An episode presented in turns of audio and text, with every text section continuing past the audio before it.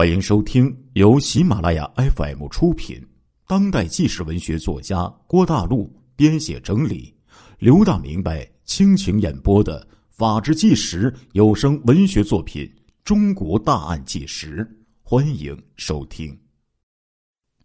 这一天，武警战士打开了号子，对监舍进行例行检查。不巧的是，刚刚查到魏振海所在的号子。隔壁的犯人呢，就发生了激烈的殴斗。战士们闻声前去制止。一位入伍不久的新战士，竟然在忙乱间把带进来的铁钳子掉在了地上。魏征还一把就把钳子抓在了手里，拴在布条上，吊在这个茅坑的木板的下面。后来呀，战士发现钳子丢失了，虽然。经多名战士里里外外的掘地三尺，找了多遍，也没能找到钳子。在一天晚上啊，小黑魏振海呀，就向两名犯人谎称自己有一百万元的巨款，放在广州市白云区越秀路某某号的一个朋友家里，说自己今生今世啊是无法再享用了，就给你们，你们出狱后。就立即到广东，找我那位朋友，将那笔巨款分了。哎，两犯人呢，就让魏振海写下字据。魏振海说：“老铁呀，你打开手铐我才能写呀。”随后啊，每到夜深人静，魏振海就开始了他的工作。他先用钳子呀，从这个铺板上起下两枚。大铁钉，然后呢，用这个铁钉和钳子呀，去撬砸他的脚镣。砸开之后，再用这个布条给缠好，用泥巴给糊住。两名犯人在他的威逼利诱之下，每天晚上都搭着人梯呀，哎，看着这个铁床上这铁条。通奸的犯人都知道，这魏振海是小黑。西北道上大哥是个杀人不眨眼的恶神呢，谁都不敢向看守人员报告啊。他们的越狱准备就这样在众目睽睽之下有条不紊的进行着。一九八八年三月二十八号凌晨三点多，眼看一切准备就绪了，时机已经成熟了。魏振海手执铁钳，指挥两名犯人。用被子撕成了布条，把同号人犯一一的就捆绑起来，堵住了嘴巴。他们用力的拉断窗上的铁条，一个按一个的翻了出去。铁窗外呀，正好呢是一排平房，恰好在哨兵的视线之外。他们弯着腰，沿着这个平房的屋顶就走到了尽头。跳进了一个猪圈里。随后，他们又找到了一架施工用的竹梯，把它靠在高高的墙上。魏振海就躲在阴暗处，寻觅着越狱的路线。四周啊是五米多高的这个围墙，上面还有高压电线，两手空空是没有希望越墙逃跑的。监狱的大铁门紧锁着，但是旁边啊有一扇侧门可以出入。门口呢肯定有执勤的战士，溜出去的希望也是微乎其微。但是覆水难收，只能拿这条已经不属于自己的性命再搏上一把，以求一成啊！魏震还硬着头皮走到大门，哎。居然一个人都没有啊！为啥呀？当夜值班的新战士小吴，因为第一次独立上岗，有一些紧张。夜深人静呢，他更是不敢掉以轻心。忽然，他发现这个坚强的西北角啊，探照灯不知道什么时候灭了，形成了一大片的阴影。他径直就走过去。一扭头，看到有三条人影走出大门，小吴赶紧跑到哨楼打电话，向当晚值班的管教干部做了报告。管教干部接到报告之后，也是很紧张啊，赶紧来到监区，首先就去查看五号的监床，因为这里面关押的是临刑的死囚。打开手电，哎，这死囚犯呢，还静静的躺在床上。忙中出错呀！他没有意识到，另外两名轻刑犯已经不知去向，更没有进去识别一下。殊不知，狡猾的罪犯在逃跑前，恰恰在床上做了一点伪装，玩了一个空城计呀。不久，被捆绑的人犯挣脱开来，发出了喊声，看守人员当即鸣枪，全体武警干警。立即行动，一方面报告上级，一方面以看守所为圆心，在警犬的带领下，迅速的向四面八方搜索。刘平局长在家里接到了报告，当即命令刑警、特警和武警指战员以及市局机关全体公安干警立即行动起来，全面封锁一切交通要道，加强对机场、火车站、汽车站的控制。务必把魏振海堵截在西安市。天色刚麻麻亮，所有警力已经按时按地布置完毕。整个西安市就像是一只密不透风的铁桶，连一只苍蝇都甭想飞出去了。两名犯人很快落网了，但是魏振海在众多黑道朋友的帮助下消失的。无影无踪了。案子拖了一年多没破，并且一点线索都没有，一直经常发生抓错人的事情。西安市民谈起小黑魏振海呀，都是为之色变呢。办案的警察更是压力重重。负责此案的王爱军精神几乎疯狂了，因为小黑说过。要杀他全家呀！在销声匿迹整整二十个月之后，魏振海突然在一起震惊全市的特大杀人、抢劫、爆炸案中露出端倪。一九八九年十一月二十五号，四名案犯窜入了个体户岳德林的家中，杀死岳德林，杀伤其妻。当干警前往抓捕的时候，又被罪犯扔出的手榴弹给炸伤，四犯杀人爆炸之后，抢走现金十三点八万元。西安市刑侦部门认定此案系魏振海及其同伙王玉安、郭公道、谢峰等四犯所为。那时候啊，老百姓之中啊，可以说是传言四起。今儿说有人在南郊见了。明儿说有人在西郊撞上了，心呐总是那么揪着呀。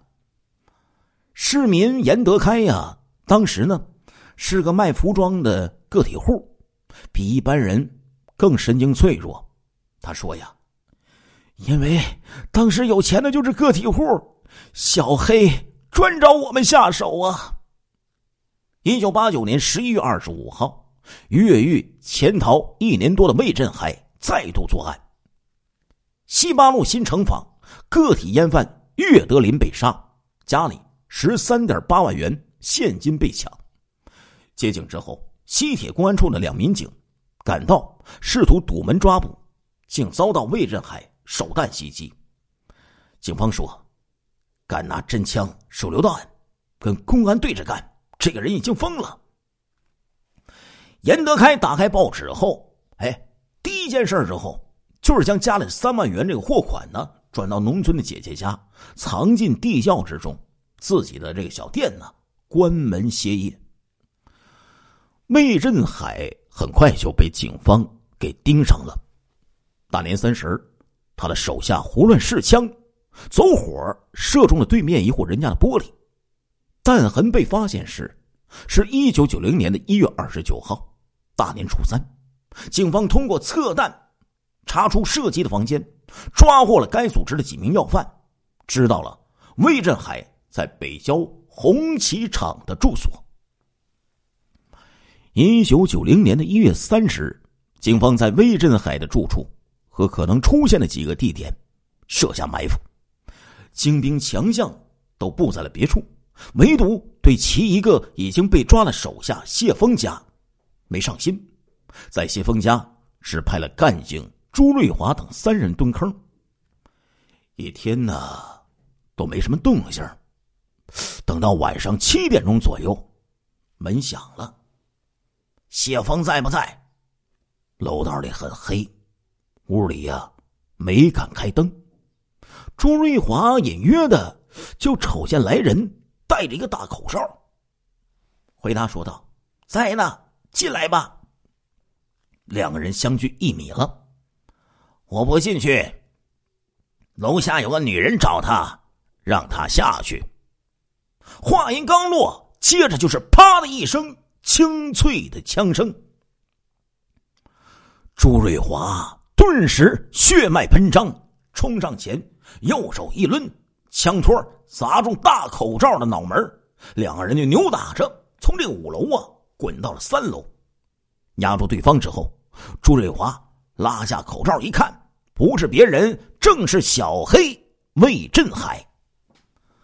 事后调查发现呢，魏振海所持的手枪枪弹不符合，本应该装着这个七点六五毫米这个直径的子弹，头一发呀却是这个七点六二毫米的。哎呀，这呀是一发臭弹呢！正是托了这发臭蛋的福，魏振海落网，朱瑞华。有惊无险，后来被西安市委市政府授予一等功。朱瑞华呀，如今呢已经是西安市公安局刑侦局一处五大队的大队长。今年三月，他因这个陈静陈旧性的脑损伤并发症住院，医生认为应该就是与十八年前和魏振海搏斗时头部的撞伤有关呢。那给老铁聊一聊魏振海的另一面。有句这个在道上，这个这个传言呢，出北门上北坡，野鸡贼娃一窝窝。为啥呀？这是那个年代呀，魏振海所生活这个道北，在西安人心中的印象。从陇海铁路建成通车起呀，道北就成了一个新地名。哎，那里大部分的居民呢，都是当年呢黄河决口从河南等地来的逃难者，沿铁路线聚集。这些人呢一无所有，挣扎在社会的最底层，而且是外乡人，受教育程度不高，为了生存，甚至必须为很小的一点利益而争勇斗狠。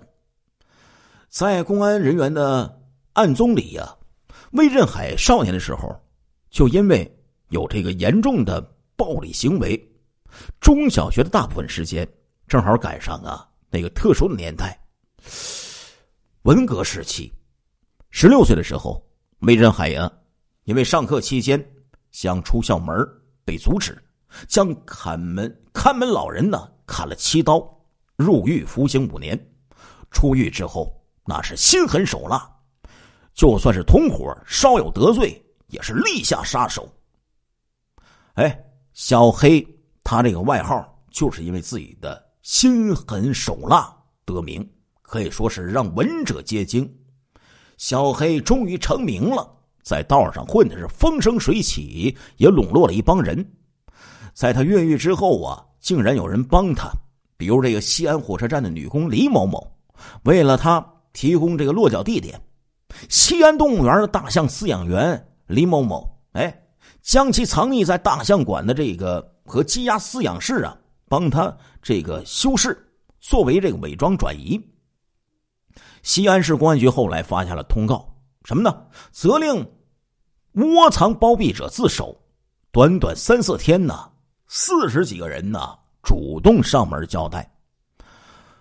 这个坊间呢。一度神化了这个嗜血的恶魔黑道的大哥魏振海，传说魏振海智商极高，熟读法律，哎，精读马列和毛选，还在牢里学习日语，研读《资治通鉴》，很有文化。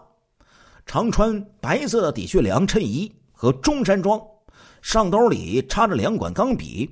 知道大隐隐于市的古训，还喜欢孙中山的名言“越挫越勇”。除了有一些胆量和一定的反侦查能力，提起魏振海的这些神话呀，参与过此案的干警啊，都哑然失笑啊。这个小黑呀，提审的时候耍小聪明，经常给我们引经据典。其实都是东拉西扯，讲的狗屁不通。第一次入狱之后，魏振海呢曾经掏四百多元钱，托贺建为他买了两条好烟，还有一些法律方面的书籍。在牢里呀，魏振海常常是手不释卷，别人劳动的时候，哎，他一个人呢蹲在号子里看书，让不少的同监犯都眼红。后来，监管人员发现，他是在看书。但读来读去都是那几页，他是装样子给别人坐着看的。越狱之后，魏振海呢又开始涉猎国学和书法了。警方搜寻他的住处的时候啊，除了这个大量的外语书籍和磁带之外，在他的床头还搜到了一本线装本的列传《左传》，里面还有不少批注和心得。但是提审小黑的时候，也没见得这小黑说出个所以然。但是呢，从这个死刑判决书上，哎，大伙看出来了，这签名啊，书法倒真的长进了不少。看他呀，自命不凡，口口声声干大事儿，表现的很斯文，很有修养。其实啊，他只有初中文化，内心极度自卑，根源。就是自小家里穷，长期处于社会低层，怕被人看不起。和魏振海有过几次面谈，曾经撰写《雪夜琴魔》长篇纪实通讯的西安市公安局刑侦一处的正秘科的科长马岩这样形容魏振海：“亲爱的听众朋友们，这一集的《中国大案纪实》播送完了，感谢您的收听。我们下一集再见。